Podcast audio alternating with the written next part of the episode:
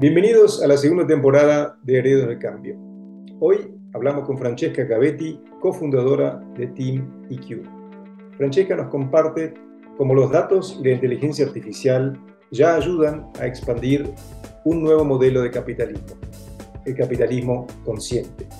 Yo soy Flavio Canila, periodista y editor. Y yo soy Pablo Barassi, experto en cambio organizacional. Gracias por acceder a nuestro podcast de Herederos del Cambio un espacio en el cual, transitando ya nuestra segunda temporada, conversamos con líderes de distintos rubros y países, con el fin de conocer su visión, su experiencia, pero sobre todo sus aprendizajes personales. Todo con el objetivo de siempre, pensar el presente mirando el mañana. No perdamos un segundo más.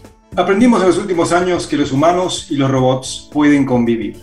El mundo del siglo XXI nos enseña que podemos aprovechar lo mejor de la inteligencia artificial y los algoritmos para darle vuelo a nuestra inteligencia emocional y a nuestra creatividad. Nuestros bancos, nuestra alimentación y nuestros autos nos muestran hasta dónde podríamos llegar. Sin embargo, hay otros ámbitos que no están tan lejos. Lo sorprendente es que uno de esos ámbitos es el mundo del trabajo. Son las 12.30 en Buenos Aires y las 15.30 en Gijón, Asturias y en Madrid. Bienvenidos a Herederos del Cambio. Yo soy Flavio Canila. Y yo soy Pablo Barassi. En un mundo de complejidad como el actual, mal que le pese a Protágoras, la unidad de medida es el individuo, es el hombre, pero sobre todo los equipos. Y por eso hoy estamos con Francesca Gavetti. Francesca es CEO y cofundadora de Team IQ. Hija y nieta de familia de emprendedores, Francesca es fundadora y cofundadora de varias empresas y proyectos, todas creadas alrededor de un denominador común, aprovechar la tecnología para que los humanos podamos hacer lo mejor que sabemos hacer, innovar. Por eso con Francesca, hoy vamos a conversar sobre cómo en el mundo de los datos y con el mundo de los datos nos permite potenciarnos como personas, pero también como líderes. Francesca, muy bienvenida. Hola, muchas gracias por la invitación. Francesca, desde que Flavio hicimos, digamos, toda nuestra, nuestra investigación y el gusto de tenerte y de poder invitarte, eh, Flavio me decía, pero Francesca ha compilado, digamos, y ha integrado en su trayectoria, en su currículum, lo que muchos hacen este, en una vida, en tres vidas tú lo has hecho en una. Entonces, hay algo que yo me muero por preguntarte y es, ¿qué querías ser cuando eras niña? Bueno, eh, primero, eh, quizás todo, la palabra clave es locura. del, leitmotiv del tema. Em, muchas cosas a la vez. Yo nunca he podido hacer una cosa a la vez. Ese es el tema. Entonces, claro, quizás son tres vidas porque en cada momento hago tres en paralelo. Em, cuando, cuando era pequeña, creo que como al final es uno de los sueños es poder, eh, pues eso, ser cienciata, astronauta, sí tenía sueños masculinos y es curioso porque además jugaba baloncesto, eh, era como, era, era como muy, estaba muy proyectada en el, mundo, en el mundo masculino desde un punto de vista de sueños. Y creo que eso es uno de los puntos también bonitos de cuando eres niña, que no existe la diferencia de género y puedes eh, espaciar de lo que realmente eres. Escribía un montón, eh, era muy creativa, eh, hacía como, criaba piezas con mis amigos de teatro, pero a los nueve años, ocho años, cosas así. siempre he sido como muy creativa y creo que ahí está parte que me distingue, que reconocen mis amigos y mis familiares, que es... Mm, puedo ser una persona muy creativa y muy analítica a la vez. Siempre he tenido esta capacidad, no sé, para mí es muy natural, de combinar opuestos. Entonces, también en la, en la escuela, por ejemplo, eh, yo era, me gusta mucho la literatura. Sin embargo, en la selectividad, por ejemplo, pues yo mm, había que escoger dos, eh, dos asignaturas. y escogí literatura y matemática. Y claro, los profesores me convocaron y me dijeron, Francesca, pero a ver, esto no es normal. si tú escoges literatura, pues te vas a algo parecido. Yo, pero ¿cuál es el problema? Y al final mm, les convencí y eso para mí es súper normal. Con lo cual, cuando hablamos de humanidad y datos o de ética e inteligencia artificial, para mí no existe la dicotomía. Eh, no son oxímoros, son em, temas eh, que se pueden ver como opuestos, que se pueden ver como complementarios o que se puede tener el reto de integrar. Y igual. Ahora, acá nos gusta decir siempre en Heredo del Cambio, em, el cambio empieza por uno mismo. Vos sos, creo que la prueba viviente, que puede haber más de un cambio en una vida. Sin embargo, quedémonos en el hoy y en los últimos dos o tres años, que para todos fue un cambio de paradigmas en todo sentido. Te preguntaría a vos, a ti, que, que vives el cambio en toda tu vida, que naciste y quieres el cambio, ¿qué aprendiste en el camino de los últimos dos años, año y medio, y que no dejó de desafiarnos tanto en los negocios como a nivel personal? ¿Qué, qué aprendiste en dos ámbitos? ¿Qué te enseñaron estos últimos tres años? que tenemos por delante, porque creo que después de lo que ha pasado, más allá de la parte mía personal, ¿no? Yo creo que a, todo, a todos em, los últimos dos años nos han llevado a un punto de reflexión con nuevas preguntas. Y creo que sería una gran pena no aprovechar de estas nuevas preguntas y pretender volver a modelos que ya no existen o que son antiguos o que son del pasado. Eh, tanto a nivel personal y lo que está pasando con el Big Quit, ¿no? Eh, las personas, al final se habla mucho de reconsideration, una de las R's del Big Quit, eh, pero estas cinco R's son también para las empresas. ¿Cómo podemos ahora pretender de decir volvemos a las oficinas como antes, como si nada hubiera pasado, ¿no? O em, hay ese punto de inflexión consciente que creo que es muy importante mm, tener encima de la mesa y seguir mirando, porque si no acabamos entrando en dinámicas que ya no pueden ser y el espejismo nos puede, nos puede realmente hacer daño. Creo que nos puede hacer más daño el espejismo de mirar para adelante sin ser consciente que hay un antes y un después, que, que mirar lo que ha pasado y, bueno, ah, como especie humana, como seres humanos, eh, eh, tomar nuestro propio, eh, nuestros propios aprendizajes. Entonces, bueno, más allá de mi historia personal, eh, creo que cada uno de nosotros hemos tenido nuestras historias en estos dos años y quizás desde ahí encontrar la fuerza de llevar a un cambio, ¿no? a una evolución. Desde ya muchísimas gracias, Fran, por compartir, digamos, esa experiencia personal. Realmente todos los líderes conscientes han tenido ese momento de reflexión y quizás de inflexión. Déjame volver a investigar o repreguntarte con esa integración de no menos de cinco o seis disciplinas, hay algo que has empezado, has vinculado que es la inteligencia artificial ética. Eh, ¿Qué es eso y por qué llegaste a ese tema y qué te inspiró para introducirte en ese tema? Mira, em, cuando trabajaba en el mundo organizacional, eh, andar un momento, eso era 2000, 2008, 2007-2008, otro tema físico, porque a mí el físico me, me llama, ¿no? Si, si no, no, me, no me voy al muro, no lo entiendo. Entonces mi físico me dice, hasta aquí. Pues me quedé un año sin caminar.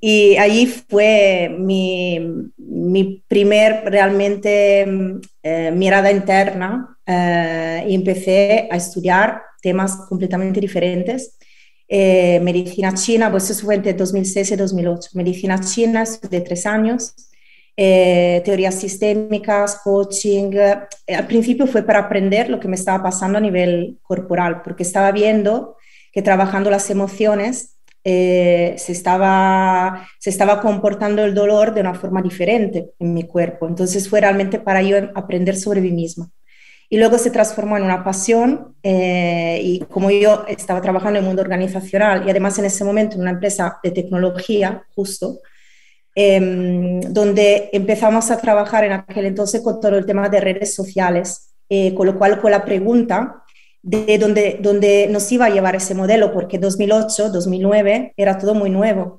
Es, acaba de ser lanzado Facebook, Twitter, nosotros trabajábamos en aquel entonces con lo que se llamaban User Generated Content, o sea, contenidos eh, que los usuarios volcaban en la red y que podían ser utilizados por las marcas, por ejemplo, para crear community de marcas o generar, eh, eh, digamos, contenidos en las redes sociales.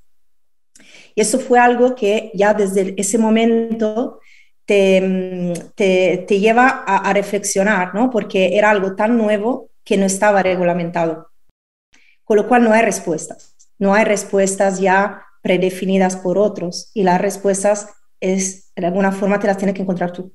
Y, creo que eso fue un punto que luego cuando lo aplicamos a TeamIQ y cuando nació la idea de TeamIQ, que es la parte de unir eh, la medición, los datos con la parte, digamos, humana, eh, me vino bastante espontáneo. Eh, vale, todo el tema de capitalismo consciente que ya estaba trabajando con, con mis ex socios de la consultoría, de, de ese punto de siempre pensar también la parte de personas.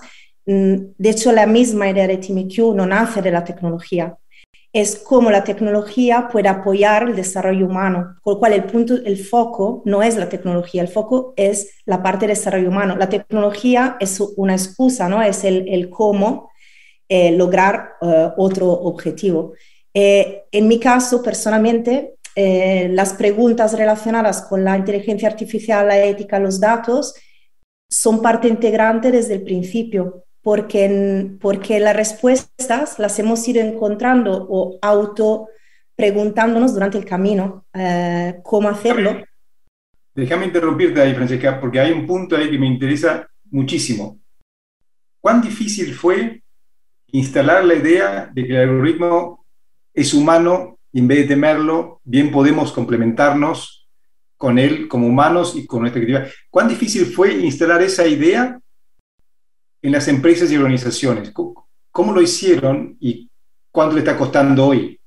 En, nuestro caso, creo que el equipo fundador, ¿vale? Sobre todo con mi cofundador, que eh, él también viene de la parte de psicología, es PhD en metodología de, de, datos, y eh, el otro también compañero con quien yo trabajaba también en la consultoría, ¿vale? Que ya teníamos esa visión sistémica de ADN dentro programada, ¿no? Porque de alguna forma eh, todo nació porque que, pensábamos que se estaba mirando demasiado al individuo y demasiado poco al sistema, equipo. ¿no? En el fondo, la dinámica de equipo es la clave eh, de, la, de, una organización. Entonces era divertido porque algunos ya empezaban a decirte, si efectivamente, claro, nosotros somos un departamento de personas, de repente hemos tenido que integrar un estadístico porque no sabemos qué hacer con los datos. Y digo, pero ¿os sirven? todos estos datos realmente os sirven para qué, para qué, qué queréis lograr, ¿no? Entonces empezaba la reflexión y realmente el punto es, a ver, si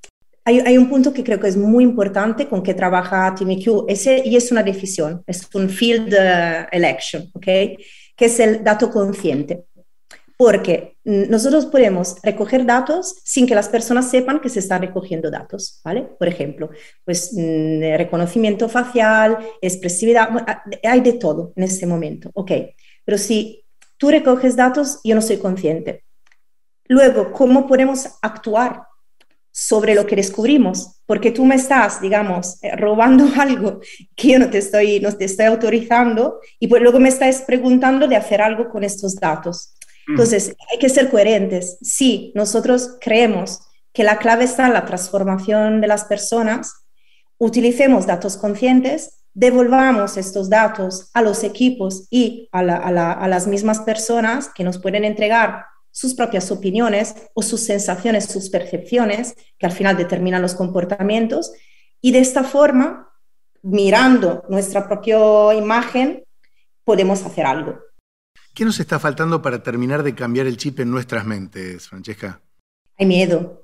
Creo que hay, miedo. Hay miedo porque eh, cuando hablamos de, de temas como por ejemplo las confianzas dentro de los equipos, la alineación, la motivación, son conversaciones que normalmente, ¿cómo se ha hecho? Se ha, contratado a grandes consultoras que por suerte han apoyado en todo esto desde, desde siempre, ¿vale? A los clientes, a los grandes clientes como la, tuya, Pablo, eh, para, para, apoyar la transformación organizacional.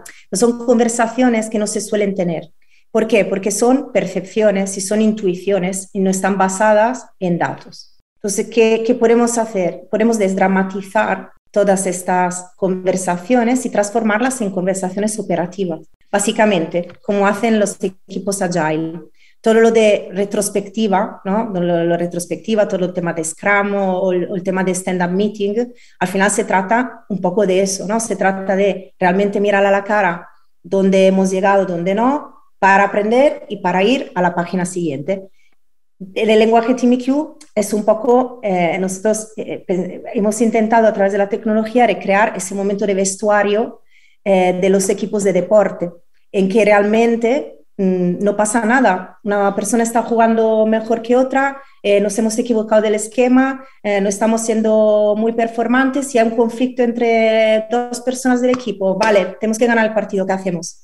Vale, los datos ayudan a eso porque quitan la presión de lo individual y lo, y lo llevan a nosotros. Entonces, con este salto, em, creo que hay una, un punto interesante para las empresas de dejar de considerar eh, estas informaciones como sensibles, con miedo, y ahora qué hacemos, ser muy prácticos, ser muy prácticos. Es que el mundo cambia, cada día es diferente la medición del presente es lo único que te puede ayudar a tomar las mejores decisiones desde el hoy, porque mañana será diferente y ayer ya no es. Capitalismo consciente mencionaste antes. Tú eres cofundador del capítulo europeo de Capitalismo Consciente. Cuéntanos un poquito de la audiencia qué es y si realmente es una cosa tangible o es una idea, un concepto que todavía tiene que aterrizar. Bueno, em, hace ya, yo creo, unos 15 años, em, empezaron algunas empresas en Estados Unidos eh, de forma bastante espontánea, como puede ser Patagonia, que es una de las, eh, de las referentes, ¿no? A em, cambiar un poco la conversación encima de la mesa de solo mirar a la parte de profit eh, sino integrar dentro de lo que son el propósito de la empresa, también evidentemente la parte, ahora decimos evidentemente, la parte de, de People y Planet, ¿no? Eh, un poco resumiendo, decir cuál es el propósito de la empresa, de dónde nace eh, el, realmente la, la, empresa y cómo podemos crear un impacto que sea positivo más allá del impacto solamente y meramente económico. Em, entonces, desde Estados Unidos em, hay, varias organizaciones, una es la de capitalismo consciente, digamos que donde está también Rachi Sodia, que, es la más conocida, que eh, da la posibilidad de crear capítulos eh, alrededor del mundo. Entonces, ya creo en 2010, con, eh, con, mis compañeros de la consultoría, exploramos la posibilidad de abrir el capítulo. Eh, en España. Lo que pasa es que el modelo, el modelo no estaba, no acababa de ser clarísimo en aquel entonces porque era muy, era muy pronto y había una parte de franquicia, etc. Entonces ya dijimos, bueno, no pasa nada. Nosotros seguimos digamos, seguíamos eh, los que para nosotros eran valores importantes de lo que traía eh, capitalismo consciente, todo luego el tema de Frederic Lelou, evidentemente se ha creado toda una serie de literatura. Nosotros lanzamos un libro eh, que se llama Energía Organizacional, Organizational Energy, em, que miraba, digamos, la empresa desde un punto de vista holístico para la transformación. y luego en 2000, ahora no quería equivocarme, pero que en 2015, 30 emprendedores de Barcelona, eh, que hacíamos también, eh, estábamos alrededor también de una comunidad budista, con lo cual incluso en los primeros fundadores hay un lama, increíble, ¿no? una cosa rarísima.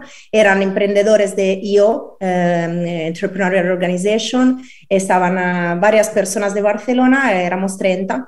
Decidimos cada uno contribuir para, para crear el capítulo, porque efectivamente el modelo de negocio son 30.000 euros entonces cada uno de nosotros puso mil y TimiQ fue una de las empresas fundadoras también del capítulo, que eran tres. Mm. Y en aquel entonces la gente os preguntaba, pero si todavía casi no existís, o sea, de hecho, casi no existíamos porque acabamos de ser fundados, pero ¿cómo vais a invertir esto? Y nosotros le decíamos, y súper convencidos además, decíamos, es que eso es nuestro ADN, o sea, que, que, que casi invertimos este dinero que no tenemos para nosotros, para acordarnos que es importante. y, y, nos, fue, fue como más una apuesta de, de guía, ¿no? de, de, de, paz, como se dice, que, que no realmente que nos lo podíamos permitir. Me gustaría compartirte o preguntarte de los aprendizajes que has tenido justamente como agente de cambio, Fran. Eh, ¿qué, ¿qué, cosas vos has ido modificando eh, y que te han eh, ayudado a ir puliendo tu forma de pensar y tu discurso. Yo creo que una cosa interesante que a veces he pensado, que cuando, cuando digamos, aprendes algo nuevo, tendes a intentar convencer a otros que este algo nuevo es muy importante, le das un nombre, ¿vale? Y a la otra persona igual no le importa. Vale, me explico. Por ejemplo, cuando hablamos, de repente hemos empezado a hablar de energía organizacional, o sea, de energía, ¿no? Tú ibas a las empresas, hablabas de energía. Y te miraban, 2009, 2010, ¿eh? O sea, y la gente te miraba y mm, decía, vale. Y claro, tú volvías a casa decías, pero claro, pero la, visión sistémica, la energía, no sé qué, y lo ponías en el piso. Con TeamIQ este aprendizaje fue muy interesante porque desde el principio, primero, no llamamos SQ, Systemic Intelligence, no llamamos EQ, que ya era bastante más que IQ, la inteligencia emocional, pero intentamos que nuestro propio discurso interno no fuera, eh, o sea, admitimos a nosotros mismos que nuestro propio discurso interno podía no ser el del cliente. ¿vale? Entonces intentamos crear una especie de caballo de Troya, ¿vale? Desde el principio, decir, aunque la máquina, aunque la máquina sea sistémica, etcétera, el cliente lo necesita saber como punto de valor. Eh, y, en esto, hacia el ejemplo del fontanero, que me encanta, es como, a ver, si tú quieres que el fontanero te arregle el grifo, tú le vas a preguntar qué llave utiliza, y te va a explicar exactamente qué llave utiliza, no, tú quieres que arregle el grifo, ¿verdad? Entonces creo que hay, que hay un punto de, mm, a veces eh, los clientes, em, para, para dar un primer paso, necesitan sentirse en un territorio de seguridad. Y el territorio de seguridad em, de los últimos años es hablar de productividad, era hablar de productividad, que bien hablar en el pasado, era hablar de productividad, hablar de performance, hablar de relaciones con el negocio, ¿vale? Entonces ahí había que ir con los datos, porque si se empezaba a derrapar, eh, hablo la palabra de derrapar expresamente, ¿eh? en el pitch al cliente, con temas que podían asustar, es cuando viene el miedo, ¿no? Déjame meter ahí un poco la, la, cuña, porque hay una parte que a mí siempre, y a Pablo nos gusta hablar mucho de esto, y tú trajiste la tecnología y lo humano, y acá hablamos también de liderazgo, liderazgo basado en valores, y liderazgo basado en valores no humanos, sino valores que realmente sean tangibles. Quiere decir tangible que tanto el líder como el que sigue el líder en el equipo o todo el equipo puedan realmente reconocer y trabajar en el día a día en la cultura de la, de la, de la compañía. Entonces la pregunta para mí y para ti es saber cómo, cómo hacen ese, ese puente entre la tecnología y los valores ¿Y cómo lo pueden hacer las compañías y organizaciones para que realmente le estén hablando a las personas y no de organizaciones y equipos y cosas abstractas, sino que sean cosas realmente tangibles y los valores de la mano de la tecnología se puedan transformar en algo útil, que la gente que nos está escuchando, que quizá no son ni C-levels ni nada por el estilo, sino que son personas, operarios, lo que fuese, realmente entiendan realmente, ah, la digitalización, lo digital, el algoritmo, me sirven también para reconocer los valores que tiene mi empresa, mi jefe de equipo, lo que fuese. Realmente reconocerse, identificarse. ¿Cómo se hace eso? Nosotros, por ejemplo, lo que hemos eh, hecho para esto es crear una serie de preguntas que llamamos circulares, que nos dejan de ser preguntas sistémicas, eh, digamos, sobre el nosotros. O por ejemplo, en lugar de preguntarte sobre ti, te preguntamos cómo crees que estamos de alineados dentro del equipo, ¿vale? Entonces creamos una artificialmente un nosotros.